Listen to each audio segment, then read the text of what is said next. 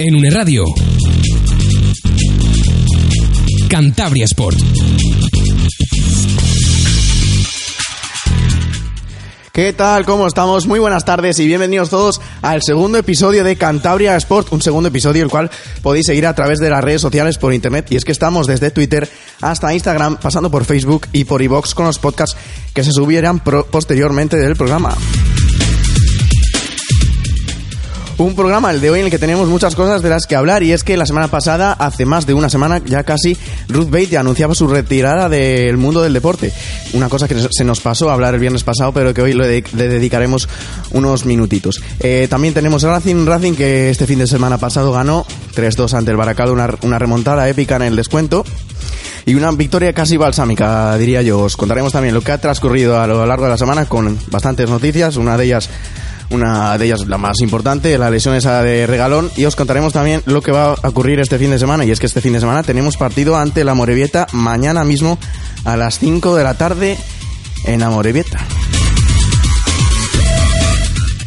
De esas dos cosas no van a ir sobre el programa y es que también tenemos otros deportes, bueno, más que otros deportes, otras categorías del fútbol. Hablaremos también de la tercera, en la tercera en la que el Laredo consiguió llevarse ese, ese partido ante el tropezón en el que se situaba líder de la categoría tercera división. Bajamos un peldaño también para hablar de la preferente con ese gama que sigue abrumando y quedando líder. De fútbol no va a ir la cosa y es que también tenemos baloncesto, tenemos balomano, tenemos rugby y tenemos el rally de Santander que ocurrió este pasado fin de semana en la localidad de, bueno, en la localidad, en la comarca, en la comarca transmirana. Así que todo eso hoy de, de 4 a 5, no os lo perdáis.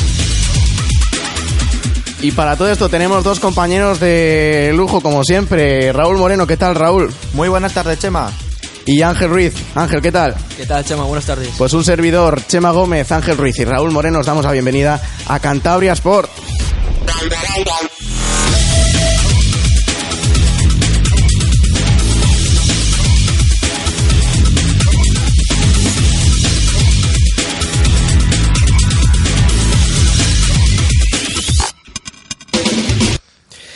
Pues ya estamos aquí para hablaros de todo el deporte cántabro, un deporte cántabro que, como digo, dije, eh, íbamos a empezar con nuestra una de las mejores atletas posiblemente de la historia de, España, ¿no? Ruth Beitia. Pues sí, para mí, en mi opinión, la, mejor deportista cántabra y española de, todos los tiempos, con un palmarés espectacular. Sí, el pasado miércoles 18 de octubre anunció su retirada. Eh, la, la, sin duda mejor atleta cántabra de la historia y una de las mejores atletas españolas de toda la historia. Y ahora vamos a comentar un poco su palmarés. Eso es un palmarés bastante grande que tiene la, la cántabra. Un palmarés espectacular lleno de, medallas internacionales y por supuesto de, medallas nacionales, que es donde, donde ha arrasado estos años. Eh, hay que recordar el, el, oro de los Juegos Olímpicos de Río 2016.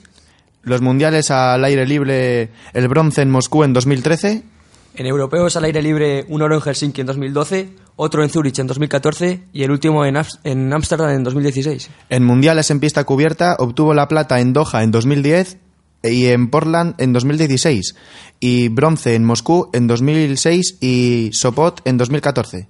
Y europeos en pista cubierta consiguió el oro en Göteborg en 2013, la plata en Madrid en 2005, en Turín en 2009, París 2011 y Belgrado 2017. Y también tiene un bronce en su palmarés el conseguido en Birmingham, en Inglaterra, en 2007. Pues casi nada, tiene la cántabra Ruth Beitia, unas 15, 16 medallas he contado, y contando la última, esa medalla de oro que, bueno, que a, mí y yo creo que a muchos españoles y sobre todo cántabros nos alegró al conseguir esa, esa, medalla de oro en Río 2016. Sin duda un auténtico orgullo tener a Ruth Beitia como la mejor deportista en la historia del deporte español. Atleta por lo menos, vamos. La mejor atleta, sí. Y una cántabra ganando un oro olímpico, que no es nada fácil de ver. Eh, pues sí, una, una pena esa retirada que anunciaba el pasado miércoles y que, bueno, eh, ha sido debido a sus continuas lesiones eh, en el hombro, en la pierna, que, bueno, ella ya tiene, además, tiene 38 años, ya, ya es una edad pues para ir pensando en otras cosas aparte de, del deporte. Hay que recordar que ella se retiró hace unos años, después del, de los Juegos Olímpicos de Londres. Cierto. Y su entrenador, Ramón Torralbo, le convenció para seguir y mira todo lo que ha conseguido, entre ellos el oro olímpico. Sí, la verdad es que nadie, eh, después de esa retirada eh, de Londres, nadie se esperaba que ganara el, el oro olímpico en Río y nos sorprendió a todos y la verdad que, que una pena que se haya retirado un, arti- una atleta tan grande. Pues sí, sí, es una pena que una atleta como Ruth Beitia pues nos diga adiós y adiós para siempre. No como comentaba antes Ángel que en 2010, 2012, no me acuerdo ahora, 2012. 2012 en Londres dijo pues me voy, no quiero competir más, eh, estoy cansada, eh, etcétera, etcétera. Y pues al final, como has dicho, su entrenador la, la, lo que es la, la volvió a la senda, a este camino del, del deporte y, y mira, en cuatro años después, oro en Río de Janeiro. Un oro en Río de Janeiro. En, Europas- en europeos al aire libre obtuvo el oro en Zurich también en 2014. En mundiales en pista cubierta obtuvo el bronce en Sopot eh, y en europeos en pista cubierta también obtuvo eh, la plata en Belgrado 2017. Una vez después de esa retirada anticipada eh, ganó cinco medallas más. Yo, si te digo la verdad, eh, la única que he visto así, la última ha sido la de Río de Janeiro y se vivió con mucha, vamos, con mucho, mucha intriga. Y es que ella, bueno, aparte de que, o sea, saltó a las 4 de la mañana, había que aguantar hasta esa hora. No sé si vosotros, vosotros aguantaré, aguantasteis. Yo la verdad es que no, no me acuerdo, por lo menos. Pues sí, con bastante intriga porque pendía, ¿no? Pendía un- de un hilo prácticamente, porque ella saltaba la primera, el 1.97 no llegó a saltar, o 1.97 o 1.90 y sí, no, 97 no llegó a saltarle, y pen- dependía de las otras cuatro contrincantes que no saltaran el, ese 1.97, porque en caso de saltarle no hubiese conseguido el oro. Finalmente no lo consiguieron, no, sal- no pasaron esa altura de un, de un metro 97 el resto de deportistas y pues acabó llevando el oro eh, Ruth Beitia. ¿Y qué hubiera sido de ella si, si al finalmente se hubiera retirado después de Londres? Porque la época más gloriosa para ella ha sido después y, y muy veterana ya, a partir de los 35 años. Hay que recordar que tiene 38 años ahora. Sí, y es que cuento nada más que 10 medallas desde 2012, casi nada. Con, bueno, y contando la de 2012, la de Helsinki, eh, 11. Pues es verdad que bueno, eso de los Juegos Olímpicos eh, se quedó ahí al borde de lo que es el podio, quedando cuarta. Eh, y eso hace, hace daño, hace daño moral, y ya se vio. Sí, quizás fue un palo duro para ella, pero gracias a su entrenador se, se supo reponer y, y mira lo que ha conseguido. Y vaya, si supo. Pues ahí nos dejaba, esto, esto es lo que nos dejaba Ruth Beitia. Si queréis añadir algo más sobre ella, Y también hay que recordar que todavía mantiene el récord de, de España de salto de altura con un salto de 2 metros y 2 centímetros. Y algo que va a durar mucho tiempo porque en España, en el salto de altura, no hay nadie que, que la pueda hacer sombra. Muy difícil que una atleta española supere el palmarés y los récords de Ruth Beitia. Es muy difícil, como ya decíamos al principio, eh, contamos yo creo que con una de las mejores atletas de la historia, ya no hablar de, de, de este, de, esta, de su época, sino de la historia de- del, depor- del deporte, can- del deporte español. Sí, sin duda es una de las mejores. Pues hasta ahí, eso es lo que nos dejaba Ruth Beitia. Entramos con el tema ahora con el Racing, apartamos lo de Ruth Beitia, Racing. Un Racing que este fin de semana conseguía la victoria in extremis prácticamente en el 91 y en el 95. Eh, tuvieron que entrar los de Ángel Viadero para, para meter gol. Prácticamente, no sé cómo lo viviríais vosotros desde la grada, pero vamos, a mí casi me da un sopor. Sufriendo como perros. Eh, bueno, lo importante es la victoria, ¿no? Pero, pero si se consigue con menos sufrimiento tampoco pasa nada, ¿no? Bueno, la verdad es que con el 1-2 eh, yo lo veía muy mal, muy mal, muy mal. Se veía incluso falta de intensidad, yo no sé si lo visteis vosotros. Sí, la verdad es que eh, hasta el minuto 80-85 a mí la segunda parte del Racing no me estaba gustando en absoluto. Pero la verdad es que una victoria así yo creo que gusta a todo el mundo y va a venir muy bien al Racing para los próximos Yo partidos. creo que va a ser incluso un punto de inflexión.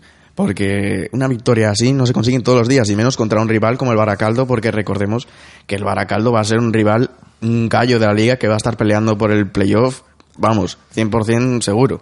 Ojalá sea un punto de inflexión, pero este domingo hemos vuelto a ver al Racing, un Racing apático, que no juega nada, que no sabe lo que juega, y que, como decía Raúl, hasta el minuto 90 hasta el minuto 90 no, no dio signos de, de querer ganar el partido y, y como decías tú, también falta de intensidad se veía en los jugadores. Bueno, pero la primera parte del Racing a mí me gustó como jugó. Eso es, hasta que llegó el penalti, El yo creo que el Racing le tenía controlado el partido. Vamos, Sí, un el- penalti tonto además. Sí, pues no hacía peligro prácticamente el Baracaldo hasta que llegó ese penalti de Gonzalo que bueno, que fue innecesario. Los dos goles fueron errores defensivos tremendos. Porque el segundo gol es, es un gol de, de Alevín.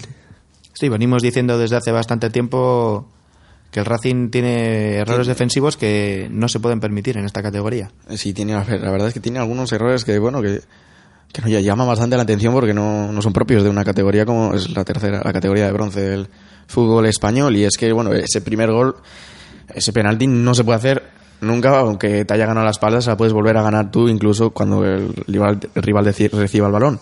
Y no obstante eso, el segundo gol, vaya, les coge la espalda a los dos A los centrales. dos centrales. Y bota el balón en el área que no puede botar nunca.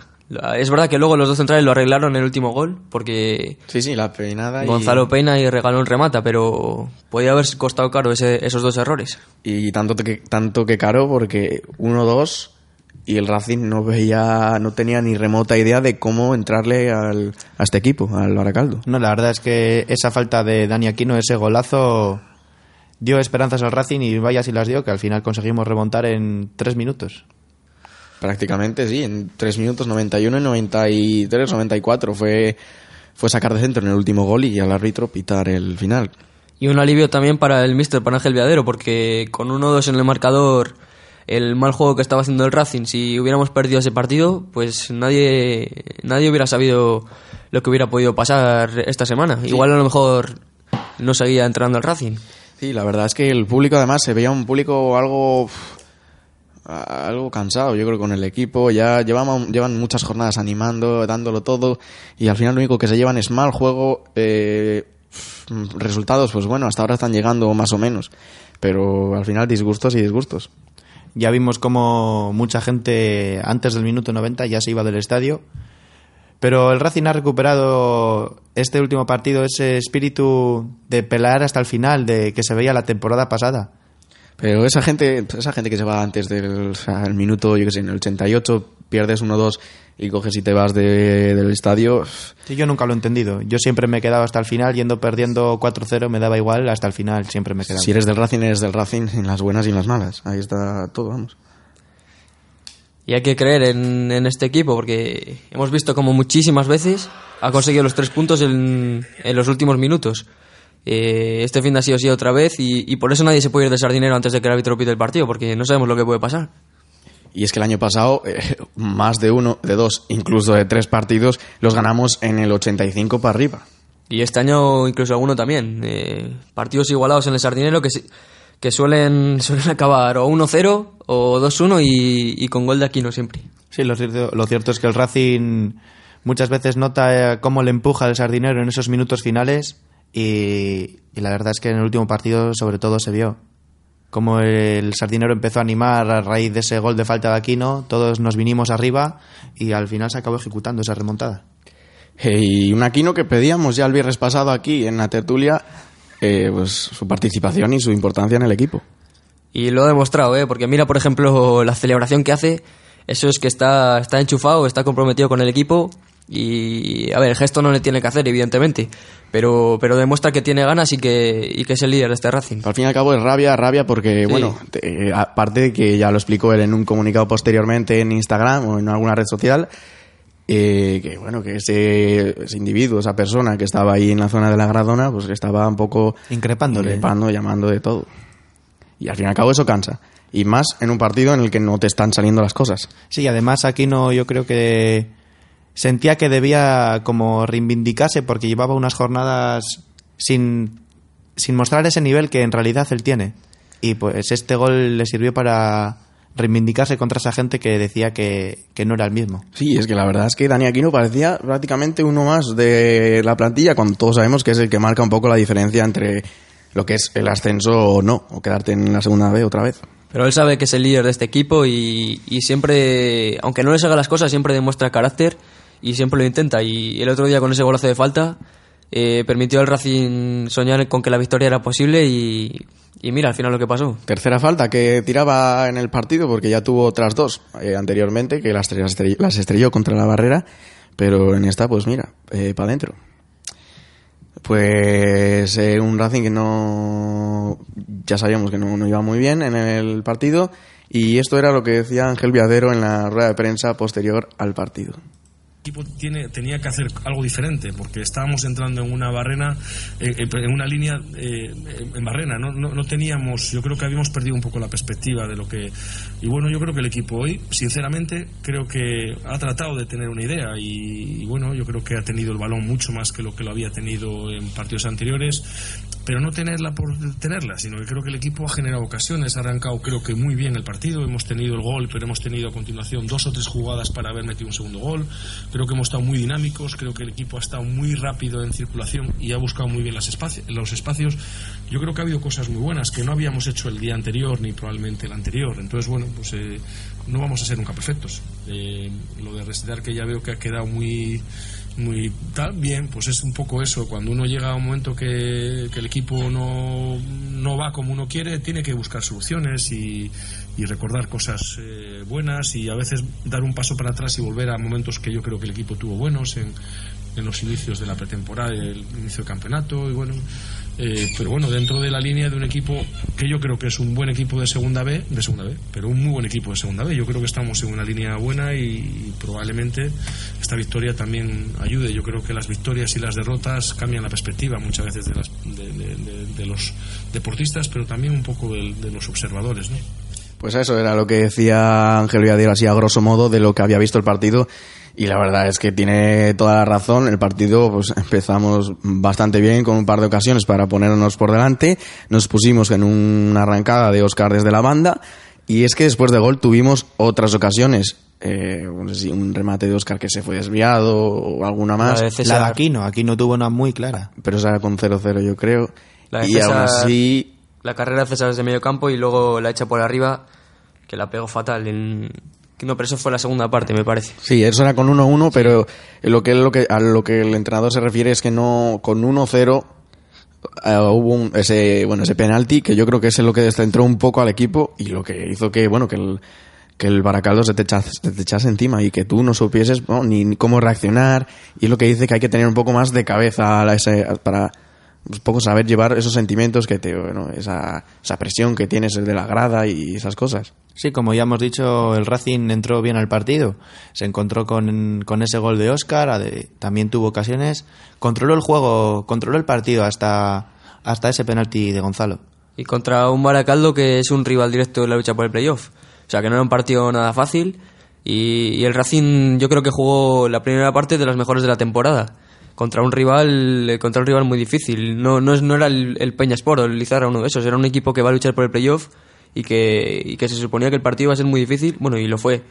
Y lo fue, de hecho. Eso es, el Baracaldo aquí no venía a hacer amigos ni a pasar la tarde ni, ni a nada por el estilo. El Baracaldo venía aquí a, bueno, a, sí es verdad que con el empate a uno se echó atrás y quiso bueno aprovechar las contras y tanto que las aprovechó que 1-2 y, y para ellos era un resultado magnífico. Cuando un equipo cuando un equipo va ganando y se echa atrás, al final muchas veces se ve perjudicado y acaba pasando lo que al final pasó en el sardinero. Sí, al final, al final pasa, pero pasa por, por algo, esa falta. Yo no llega a entrar esa falta y ahora mismo estamos aquí hablando de un 1-2. De un 1 pero entró, entró. Y, y, al final los que tienen que saber llevar esas emociones, esa presión, los que tienen que saber sobrellevarla, más que nada, son los jugadores de un 1-2 y, y, con una situación dramática para el equipo. Sí, se quedaba prácticamente fuera hasta fuera el playoff con esta playoff, victoria. Sí, sí, se quedaba séptimo el... y a siete puntos del Mirandés, que era el primero. Y o sea, ahora con esta victoria estamos terceros, a cuatro puntos del primer clasificado y empatados con, con, con, el segundo. segundo. Bueno, y con el tercer y con el cuarto. Pero eso es lo que decía un poco el mister, que hay que saber controlar las emociones. Y con toda, para mí, con toda la razón, más que nada, porque el Racing hasta la falta del gol es que no, no daba pie con bola, no daba un palo al agua, no podía, no se veía sobrepasado el equipo, sobrepasado, incluso se vio sobrepasado, yo creo hasta el entrenador Sí, que, que fue expulsado, de hecho. Perdió un poco los nervios, pues no sé qué le llegó a decir a, al árbitro, no creo que le insultase ni le faltase al respeto, pero vamos, que protestaría reiteradamente y al final, pues fuera. Y eso es causa, a causa de los nervios, ¿no? Es... Sí, es una situación normal en, en, como estaba el partido es normal, porque él, sabía que se jugaba también un poco el puesto. Hay, había rumores que decían que si perdía podía salir y, esta victoria hace, hace ganar confianza al Racing, hace ganar confianza en, el entrenador y, va a ser importante para los próximos partidos y, y si conseguimos ganar dos o tres partidos seguidos, yo creo que vamos a estar peleando ahí arriba y las sensaciones van a ser mucho mejores. Hay que enganchar una racha buena, es lo que decía ahora Ángel. eh, hay que enganchar una racha, dos, tres, cuatro partidos ganados seguidos y partidos ganados pues con solvencia y con buen juego. Y este domingo, hay una, este sábado, perdón, hay una buena oportunidad para ganar, porque la Morevieta está decimonoveno, o sea, anteúltimo, y, y se puede ganar y, y sería muy importante, porque luego tienes otro partido en casa muy importante contra el Burgos, que sí que es un, un rival directo. Sí. Y si conseguimos ganar a la Morevieta, en- eh, afrontamos el partido contra el Burgos con confianza, y ese partido puede ser clave, clave para la liga. Sí, la verdad es que este partido para el Racing contra la Morevita es crucial. Yo creo que una victoria te hace afrontar el partido contra el Burgos de una manera diferente que si no consigues esos tres puntos. Y eso sí, a mí me gustaría, me gusta ver, me apetece ver ese partido porque para ver en qué ha hecho Mella ese, ese 2-3, ese 3-2, perdona, ante el Baracaldo, en qué ha hecho Mella ese- esos dos goles en el descuento, si ha, si ha cambiado un poco la mentalidad de los jugadores, si al final pues el entrenador o, quien sea el, el que culpable de todo esto, eh, pues sepa, sepa manejar un poco mejor el equipo, sepa llevarlo todo bien y, y, bueno, hacer un buen partido y sobre todo ganar. Los jugadores saldrán con confianza, eso sin duda, después de, de esa victoria la, la semana pasada. Y aquí no, yo creo que aquí no, después de ese gol y cómo se ganó y todo, va a salir muy enchufado. Pues sí, aquí no que no. Desde aquí yo creo que no se tiene que meter en ninguna polémica de hacer gestos a la grada, hacer cortes de manga, ni hacer nada por el estilo. Porque al fin y al cabo el, el principal perjudicado es él. Sí, pero la, la tensión del partido también metes un gol en el 90, imagínate, jugándote, jugándote, jugándote la vida contra un rival directo, pues te salen todas las emociones, ¿no? A, a flor de piel y, y lo sacas de alguna manera. No, Ya más sabemos que aquí no es un jugador caliente que es- expresa abiertamente sus emociones. Ya, ya lo decía él. Ya lo decía él en ese comunicado que él es argentino, él es de sangre caliente y es- si te están increpando todo el partido, por mucho que sea una, un aficionado de tu equipo, como es el Racing, por mucho que sea un aficionado que te anime en otros partidos, y si hoy te está, vamos, te está crucificando, te está llamando de todo, te está tal, al fin, al final pues acabas sin, más que nada por, por esa tensión, acabas reventando, sobre todo por esa tensión del partido. Porque si decimos, si ese partido, en vez de ir 1-2, va 2-0, aquí no nos reacciona así. Y ya se vio que después en casa re- rectificó cuando está todo en frío y a toro pasado. Lo importante es que ha pedido perdón, que el partido se ganó, que marcó y que ya está el conflicto cerrado y, y no hay que darle más vueltas. Y también a mí me encantó como cuando llegó al centro del campo esa manera de señalarse el escudo, eso es, eso es que siente, que siente lo que es el Racing. Eso es rabia, eso es rabia y fuerza por el Racing. Eso sí, otras declaraciones que tampoco han gustado nada son las de Borja Granero a pie de campo tras el partido. Unas declaraciones en las que decía eh, el que no crea que se tire del barco. Sí, yo creo, estoy totalmente de acuerdo con Borja Granero. Hay que creer en este equipo. Tenemos que estar todos unidos, ir todos a una. Los jugadores necesitan al sardinero y el sardinero, el sardinero necesita a los jugadores. Eh, eso es, a ver, eh, a Granero pues se le... No, es- que se le esté pues, tratando muy bien en este principio de temporada y es que está recibiendo muchísimas críticas. Eh, bien sea por su mal juego, por, por lo que sea, por factores X. Y es que no está... Tampoco está desplegando también el buen juego como para complacer un poco a la afición. Y después si haces estas declaraciones en la que pues, como te... Como que estás juzgando a los racinguistas, pues al final se te van a tirar todos al cuello y así está siendo. Yo creo que la intención de las declaraciones era buena, porque era decir que, Arengar un poco Sí, a la eh, afición. Que hay que creer en este equipo, hay que que creer. hay que creer, pero a ver, él también este año está jugando en varias posiciones, está jugando de central, que no es su posición, Y aún así está solventando el papel como puede. no está rindiendo mal, ¿no? O sea, es- está claro que se siente más cómodo de medio centro, Y ya se vio y contra el otro día lo vimos, eso es. Pero, pero bueno, el- las declaraciones, pues, pues, afortunadas, yo creo que no, pero con una buena intención que era, Arengar. Arengar, al- no a la era- afición. no era- no- él no, no intenta eh, poner la etiqueta a los aficionados de no, sois o no sois racinguistas. Él lo que intenta es pues animar al pueblo, que el- la afición anime, que todos estén hechos una bola, una piña. Porque al fin y al cabo, si uno tira para un lado, otro para el otro y otro para su propio terreno, al fin y al cabo no, no, no sacamos nada limpio. Es importante estar unidos y, y yo creo que después de esta victoria lo vamos a estar. Que si se consigue la victoria el sábado, más aún. Y, y a muerte a ver a por el Burgos el miércoles. Primera por la Morevieta, primera por la Morevieta que hay que ganar ese partido. Bueno, digo si se consigue la victoria. Y es que la Morevieta en casa es un rival bastante bastante duro. No lo está no está haciendo un buen principio de temporada, es que se sitúa ahora mismo decimonoveno. con únicamente seis puntos, pero recordamos que la jornada pasada empató contra el Sporting. Eso es. Es Y que en- empató con el en Mareo. Y en Mareo, que es un campo, pues en- es en la casa del Sporting. Y el Sporting es donde mejor se puede manejar. Y aún así, un empate a uno, bueno para nosotros y bueno para ellos Sí, también, la verdad. Nos hicieron un favor, la verdad. ¿Y qué ha pasado? Eh, esta entre semana, el regalón. Pues se confirmó las peores noticias. Regalón que acabó el partido contra el Baracaldo lesionado. Y una rotura en, en la rodilla, bueno, no exactamente la rodilla, en, en unos ligamentos, hacen que vaya a estar entre 4 y 6 semanas de baja, lo que es una muy mala noticia para el Racing y, y difícil de solventar. Y es que Raúl Moreno estuvo ese día en la Albericia eh, viendo eh, lo que es el entrenamiento y bueno, supo de cómo, vamos, de cómo salía Regalón. Sí, Regalón la verdad es que salía cojeando y es un problema para el Racing. Otro, otro jugador más lesionado en la parte de atrás. Gonzalo creo que va a jugar infiltrado contra la Morevieta. es, sí, sí, se, van a tener que infiltrar para jugar porque si no Porque si tenemos no- que tirar de cantera y cantera y cantera. Y subirá un canterano que es Juan Domínguez, que si Borja Granero juega otra vez en el mediocentro, pues jugarán Borja Domínguez de central o de lateral, dependiendo también de dónde juegue Gándara. Juan Domínguez. No Borja Domínguez. Juan, Juan. Eh, pues bueno, el 11 ya le diremos posteriormente un Racing de Santander que hoy viernes tendrá entrenamiento, supongo que no hará mucho, hará gimnasio y un par de carreritas eh, al complejo de la Albericia para enfrentarse mañana sábado a la Morevieta, un- a la Morevieta que juegan en los campos de Urriche y unos campos que, vamos, que al Racing yo creo que no le van a venir nada, nada bien.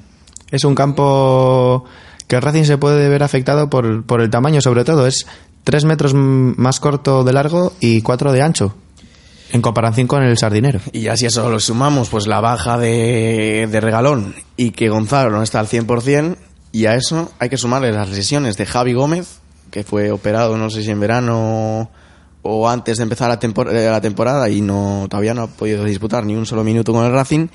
Hay que sumarle también la de, la de David Córcoles. Pero Córcoles ya el otro día le vi cómo tocaba balón en la Albericia. En el entrenamiento ya saltó al campo y ya tocó balón, así que poco faltará para volver a ver a Córcoles en los terrenos de juego. Eso es bastante, bastante positivo para, bueno, para el entrenador que pueda contar con un defensa más. Córcoles que no creo que vaya convocado, no ha salido a convocatoria aún.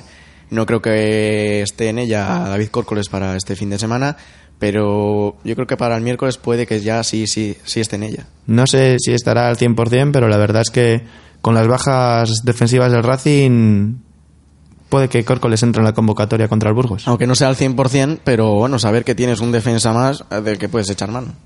Sería una buena noticia que estuviera contra el Burgos. Y Miguel Gándara no está dando un, un gran rendimiento, que digamos, y Córcoles con la experiencia que tiene puede venir muy bien el equipo. Y eso es la verdad, no Gándara no está pues, rindiendo al 100%. Sí es verdad que no es su posición. Gándara juega de central, no juega de lateral derecho, pero aún así Gándara no se está desenvolviendo bien en el papel este de lateral. No, pero esta semana yo creo que podemos verle jugar en su posición natural. El año pasado ya jugó muchos partidos de lateral y no lo hizo mal. Eh, yo creo que dio mejor rendimiento la temporada pasada, siendo el primer año, que este año que tiene más experiencia y, y está dando peor rendimiento yo creo que, que el año pasado. Se le ve incluso- nervioso cada vez que tiene el balón a Gándara, se Eh, le ve nervioso. Es normal, llevas un par de partidos ya en tu espalda malos.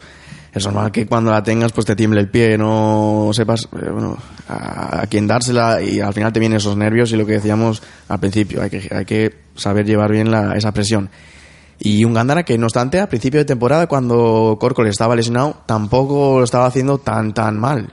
A ver si es verdad que no hay que cargar, cargarle la culpa a Gándara de ahora mismo del, del mal rendimiento del equipo. No, para nada, Mucho eso. menos. Pero sí es verdad que antes, eh, al principio de temporada, cuando Gándara era titular en, en lateral derecho por la baja de Córcoles, no lo hacía del todo mal. No, su rendimiento la verdad es que ha ido de más a menos y no sé por qué, la verdad. A ver, no hay que echarle la culpa a él, pero sí que hay que reconocer que tiene que dar mejor rendimiento porque ya ha demostrado que es capaz de dar mejor rendimiento. Pues un eh, Gándara que todo apunta que va a jugar titular, bien sea central. Sin duda, sin duda Gándara va a jugar. Pues ahora vamos a reposar lo de los 11 iniciales. Eh, Ángel Ruiz, 11 iniciales. ¿Qué dices?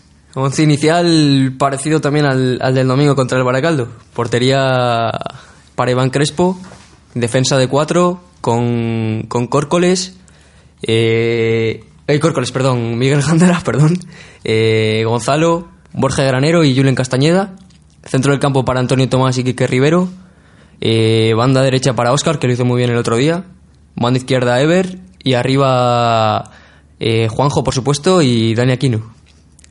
A ver, Raúl, ¿cuál es tu 11? Jugará en portería sin duda Iván Crespo. El lateral derecho yo creo que será para Juan Domínguez, el canterano. Centrales Gándara y Gonzalo. Lateral izquierdo Julen. En el centro del campo Quique Rivero y Borja Granero. Las bandas, coincido con mi compañero, Oscar y Oscar y Ever. Y arriba, arriba jugarán, en mi- yo creo que César y César y Aquino. ¿Tú Eh, qué opinas, Chema?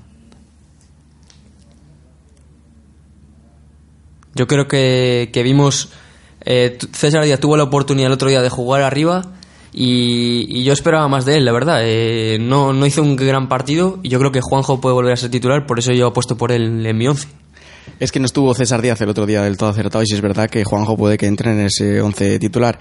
Y- Juanjo ha jugado bastantes partidos de titular sin estar muy acertado, la verdad. Y- Hombre, Juanjo hay que recordar que el otro día perdíamos 1-2, salió en el 75 y el partido acabó 3-2. Eso sí es verdad. Algo tendrá que ver. No creo que tocara muchos balones en esos 15 minutos, Bueno, pero estar está ahí.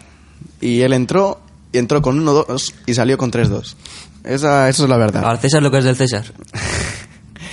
Y bueno, respecto a la posición de central, sí es verdad que Juan Domínguez jugó el partido de lleva con Juan con Gonzalo en, el- en la posición de central.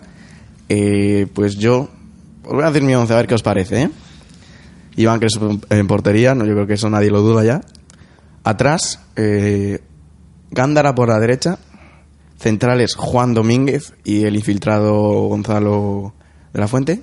Banda izquierda para Julen, derecha Oscar, en el centro del campo Granero con Antonio Tomás, banda izquierda para Ever y arriba César. El Torito Aquino. El Torito, Torito Aquino, que ya le pedíamos nosotros desde aquí un golito y el golito que llegó. ¿Y cómo llegó? Llegó en forma de, golazo y en forma de remontada.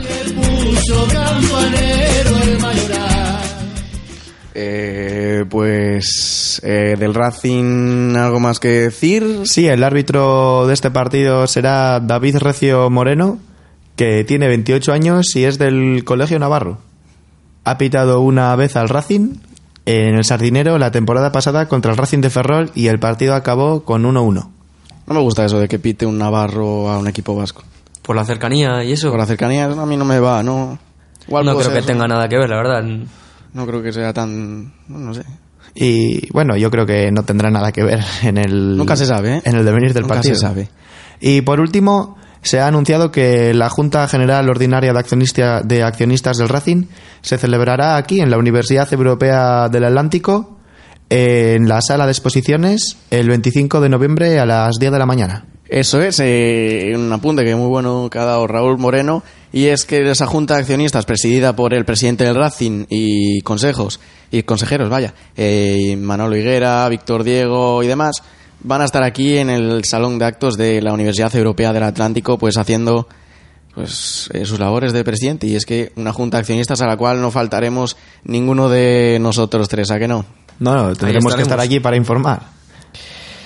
Pues, eh, si os parece algo más que decir del Racing, una porra, La porra, empiezo yo. Este fin de semana, Amorebieta 0, Racing 2. Con cabeza, ¿eh? No con corazón.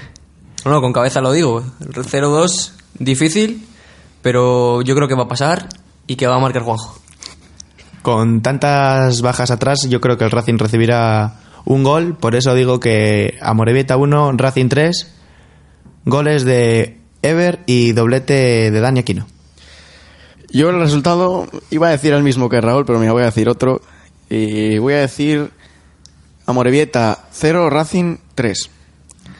Lo del fin de semana ha sido un punto de inflexión. ¿No decías que no hablemos con el corazón? Yo opino que ha sido un punto de inflexión y que esto va a cambiar en la plantilla. Y ojalá, ojalá. van a meter los goles. Dani Aquino, el primero. El segundo, eh, Óscar Fernández.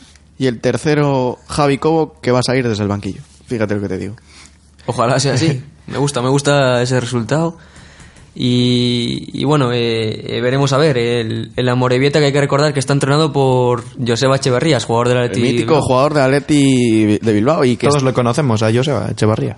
una morbieta que tiene ahí como máximo referente otro mítico del fútbol español, aún jugando como es el delantero, el ex delantero del Mirandés. Sí, es, es Mújica, que lleva, lleva más años jugando que, que ni sabe. eh. que nosotros viviendo casi. Prácticamente. Eh, pues si os parece, aquí dejamos el tema Racing. Recordamos eh, puntualmente, el Racing jugará mañana sábado a las 5 en los campos de Urriche frente al Amorebieta. Así que hay que seguirlo, hay que animar al Racing. Eh, un alto y volvemos.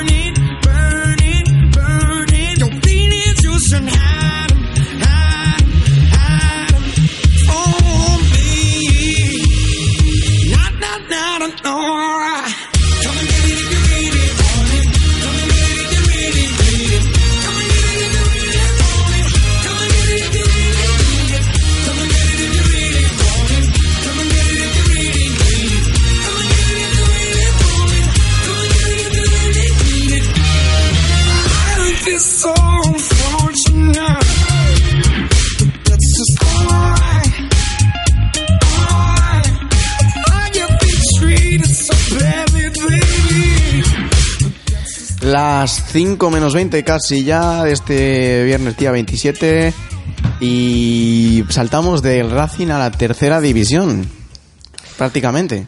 La tercera división que nos ha dejado este fin de semana los siguientes resultados. Atlético Albericia 2, Rayo Cantabria 1. Castro 0, Bimenor 1. Escobedo 1, Siete Villas 0. Racing B 1, Solares 1. Barreda 2, Gimnástica 2. Tropezón 0, Laredo 1. Santillana 2, Guarnizo 1. Bezana 0, Velarde 0. Celaya 0, Sámano 1. Y Rayo Cantabria 1, Cayón 1.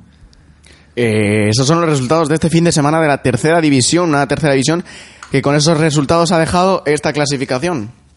La clasificación que sigue muy parecida por la parte de arriba. El Laredo primero más líder aún, tras su victoria contra el Tropezón. Líder con 27 puntos. Segundo el Racing B a 3 puntos, con 24. Y cierra en la zona de playoff Tropezón con 24 también y Escobedo con 23. Un Laredo que este fin de semana jugaba contra el Tropezón, el, bueno, el partido más atractivo de lo que es eh, la jornada de tercera división. Sí, el, jugaban segundo contra primero, hay que recordarlo. En, en Thanos, en Santa Ana. Y el Laredo que se llevó la victoria en los últimos minutos y que se está mostrando muy fuerte esta temporada. Y como uno de los candidatos a lograr el título. Y uno de los que podía sacar tajada de, esa, bueno, de ese enfrentamiento entre Tropezón y Laredo fue el Racing B, que no supo llevarse la victoria en casa ante el Solares. Fue un partido muy bueno del Solares, yo tuve la oportunidad de verle. La verdad es que, es que el Racing jugó, jugó a su juego, pero el Racing, el Solares hizo uno de los, de los mejores partidos de la temporada. Con un Solares bastante, bastante guerrero en lo que es en lo defensivo, ¿no? Y un Racing B con, bueno, con jugadores como Matías Aquino, Paulino Miguelet, Es decir, no jugó, o sea, no jugó, no fue el Racing B. No, no fue sabía de la chiquitas, dureza no fue de chiquitas. Solares, ¿no? El Racing B sabía lo que se jugaba y fue con todo, pero el Solares se defendió bien y sacó un punto de, de las instalaciones. Un punto bastante valorado en Solares, Sí, ¿verdad? la verdad es que ha sentado muy bien este punto y yo creo que vendrá muy bien al Solares para los próximos partidos de la temporada. Y la clasificación por la parte de abajo sigue muy apretada, ya que entre el decimonoveno, que es el Castro, y el décimo, que es el, que es el Solares, únicamente les separan tres puntos. En descenso ahora mismo se encuentran el Celaya con nueve puntos, el Castro con nueve puntos y el Santillana con seis.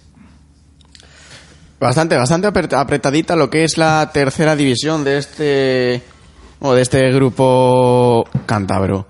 Eh, algo más que decir, este fin de semana volvemos a tener liga, un fin de semana que está aquí a la vuelta de la esquina y estos son los partidos que hay.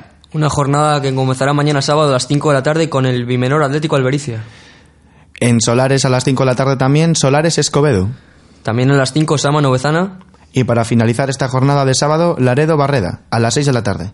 Abre la jornada del domingo el 7 Villas Castro a las 12 menos cuarto de la mañana. También a la misma hora, Guarnizo Tropezón.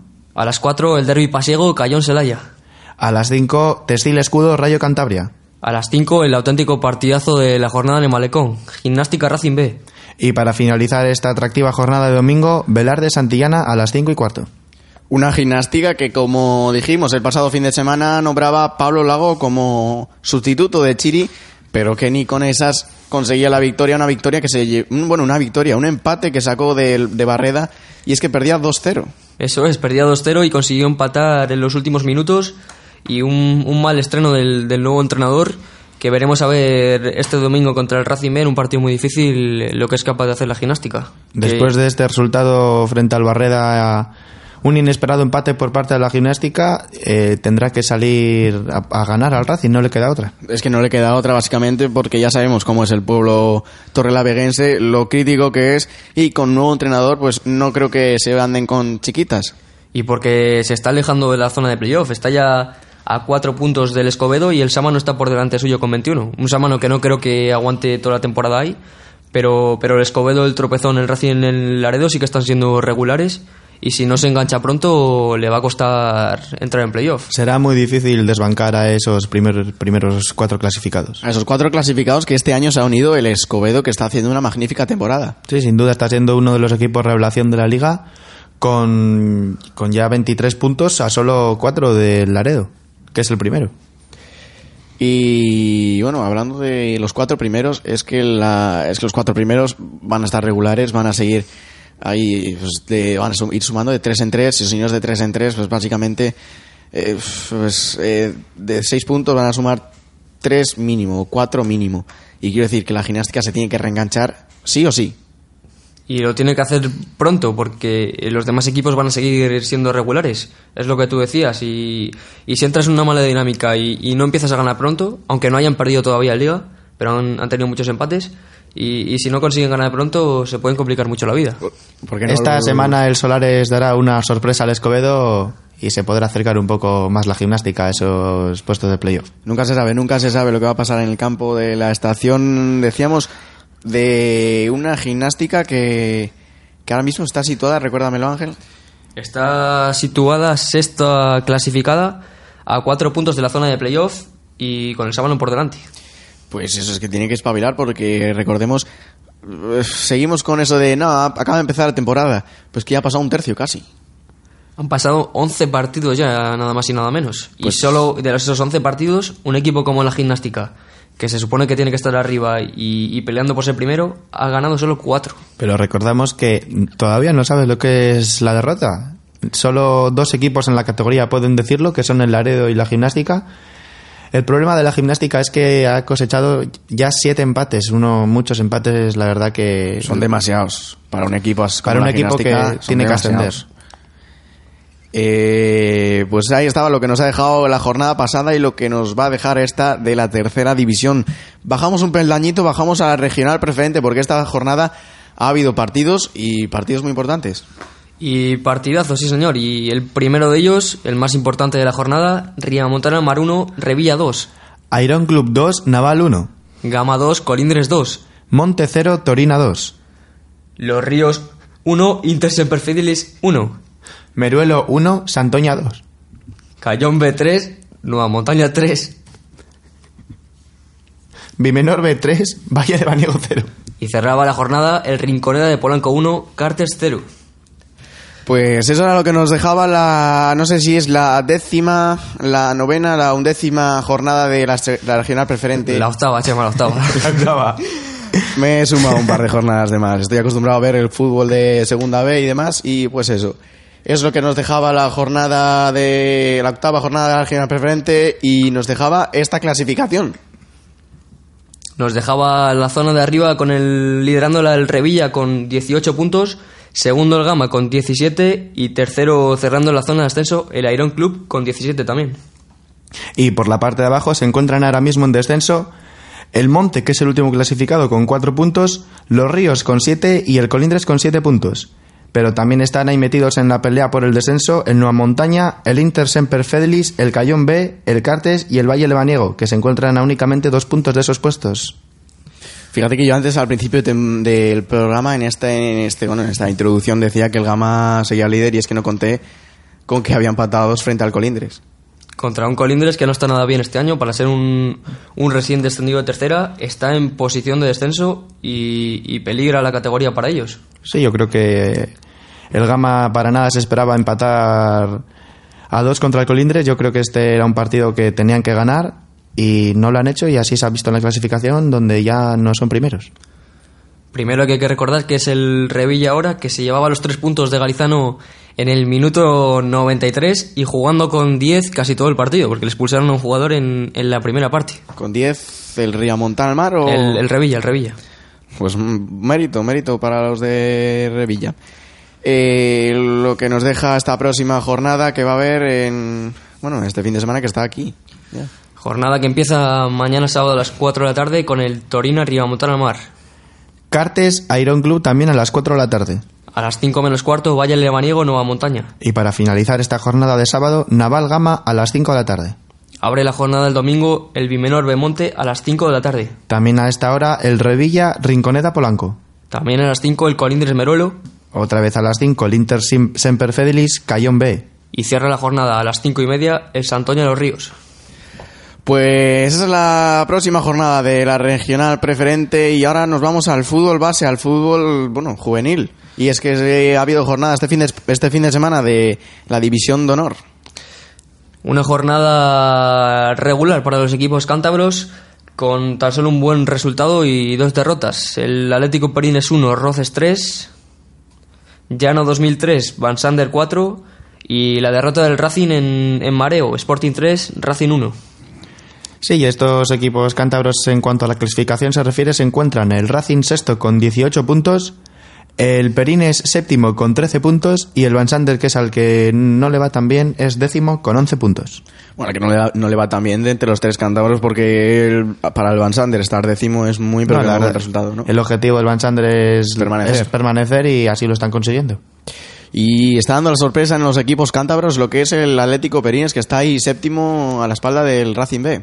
Sí, Racing. un, un Atlético Perines que no ha podido ganar esta jornada, perdió en casa contra el Roces, un rival que se supone que es un rival directo por la permanencia, pero no creo que el Perines tenga problemas este año para mantener la categoría, ya que han empezado fuertes y se les ve se ve un equipo sólido. Si siguen con este nivel de juego, sin duda que el Atlético Perines debería salvarse antes de la última y de la penúltima jornada. Bueno, eso nunca se sabe. Ya sabemos cómo es el fútbol, que un día estás aquí y otro en, vamos, abajo. Pues esto es lo que nos ha dado todo el fútbol cántabro. Eh, hacemos un alto y volvemos con otros deportes. Talking in my sleep at night, making myself crazy. Out of my mind, out of my mind. Wrote it down and read it out, hoping it would save me.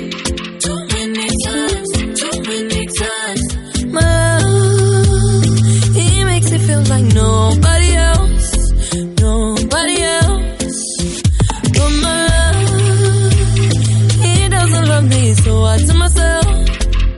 I tell myself One, don't pick up the phone You know he's only calling cause he's drunk and alone Two, don't let him in You have to kick him out again Three, Don't be his friend. You know you're gonna wake up in his bed in the morning. And if you're under him, count 'em.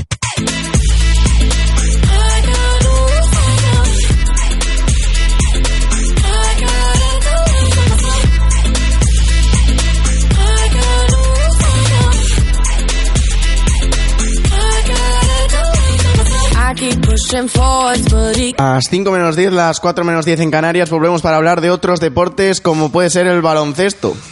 Y comenzamos el, repaso de la Liga EVA con el Club Baloncesto Santurchi 74 y Gualatorio Cantabria Estela 77.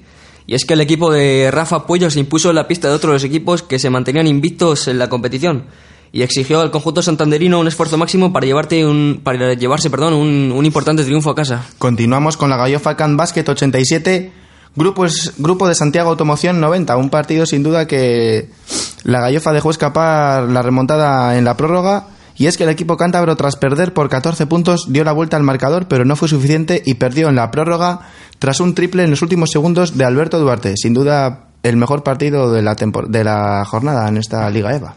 ¿Y cómo va la clasificación? Pero Chama, que hay que decir cómo quedó el Paz Piélagos, que ganó 82-73 al Ordicia Basoa Banaquetac en un partido marcado por la alta intensidad en la lucha por cada balón y con un alto ritmo en ataque. El Paz Piélagos logró ante su afición una importantísima victoria que le permite mirar al futuro con, con cierta dosis de optimismo. Ahora sí vamos a repasar lo que nos ha, cómo nos ha dejado a esos equipos cántabros en la clasificación de la Liga EVA. El igualatorio Cantabria Estela es segundo, ni da- nada más ni nada menos, con 8 puntos. El Paz Piélagos sexto con 7 puntos. Y como no cierra, cierra esa clasificación el peor equipo cántabro hasta el momento, la Gallofa que es décimo con 5 puntos. Y este fin de semana vuelve a haber jornada de Liga EVA.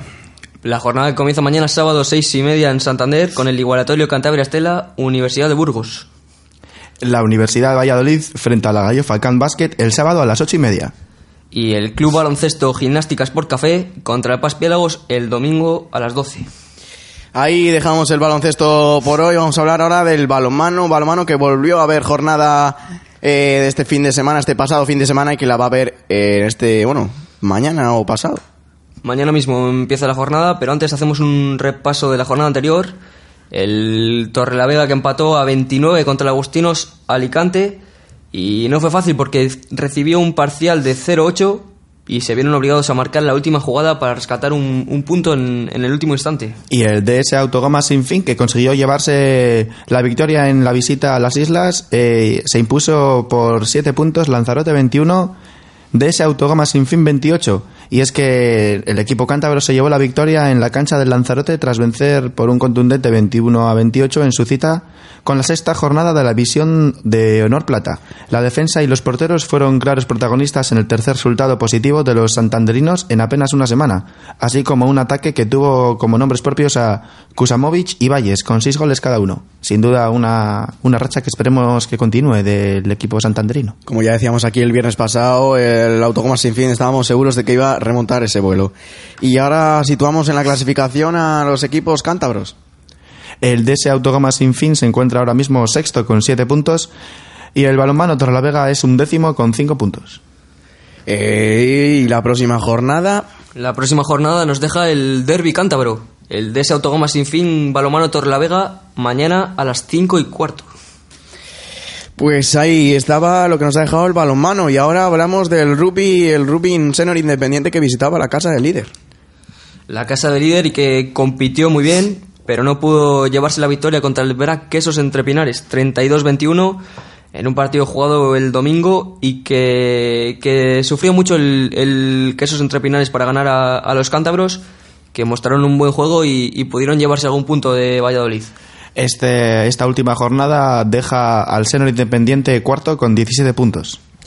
Y un senior independiente que tiene liga este próximo fin de semana. Sí, recibe en casa en San Román a uno de los mejores equipos de la categoría, al Fútbol Club Barcelona, el domingo a las 12 de la mañana. Pues hay el rugby y ahora hablemos del Rally, un Rally Santander que ha estado en la comunidad cántabra este fin de semana, concretamente, bueno, pues en la zona del Valle de Trasmiera y demás. Y es que no sé por vuestros pueblos, pero vamos, eh, por Mirones era un continuo pasar de coches.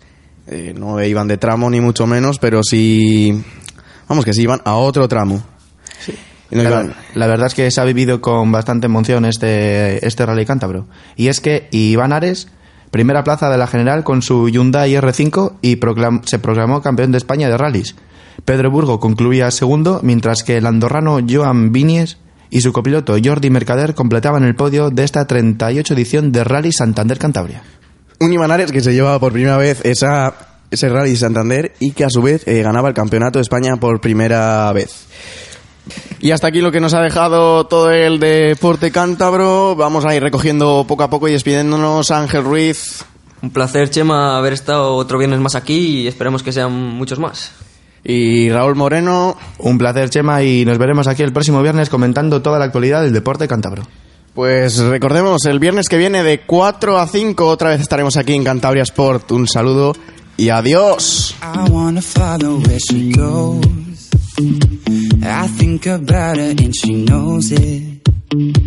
I wanna let it take control. Cause every time that she gets close, yeah, she pulls me in enough to keep me guessing. Mm. And maybe I should stop and start confessing, confessing. Yeah. I've shaking. I love it when you go crazy. You take all my inhibitions, baby. There's nothing holding me back. You take me places that tear up my reputation, manipulate my decisions, baby. There's nothing holding me